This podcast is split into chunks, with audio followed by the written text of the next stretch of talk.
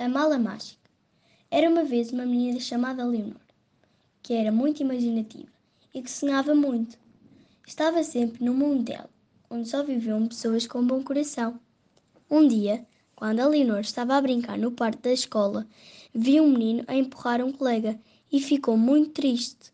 Mas ela tinha uma coisa que ninguém tinha e que ninguém sabia: era uma mala mágica. Abriu-a para ver se tinha alguma coisa para os ajudar mas infelizmente não tinha. Foi então, de imediato, a mala mágica deu fim à discussão entre os dois amigos. Ela ficou muito contente por os ter ajudado.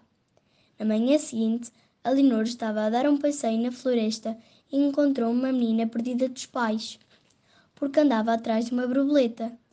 A Leonor abriu novamente a sua mala e no ápice os pais apareceram. Ficaram todos muito felizes. Desta vez, ela não aguentou e teve de contar o seu segredo à sua melhor amiga, a Maria Luísa, que ficou muito espantada e disse-lhe que ela podia mudar o mundo com a sua mala. Quando as amigas iam para casa, viram uma senhora cega que estava a atravessar a estrada com o seu cão-guia e foram atropelados por um carro. Imediatamente, a Lenor e a amiga abriram a mala mágica e desta forma conseguiram ajudá-los. Todos seguiram os seus caminhos muito entusiasmados. Assim, Alinor percebeu que tinha um tesouro e que, com ele, tudo podia mudar para melhor.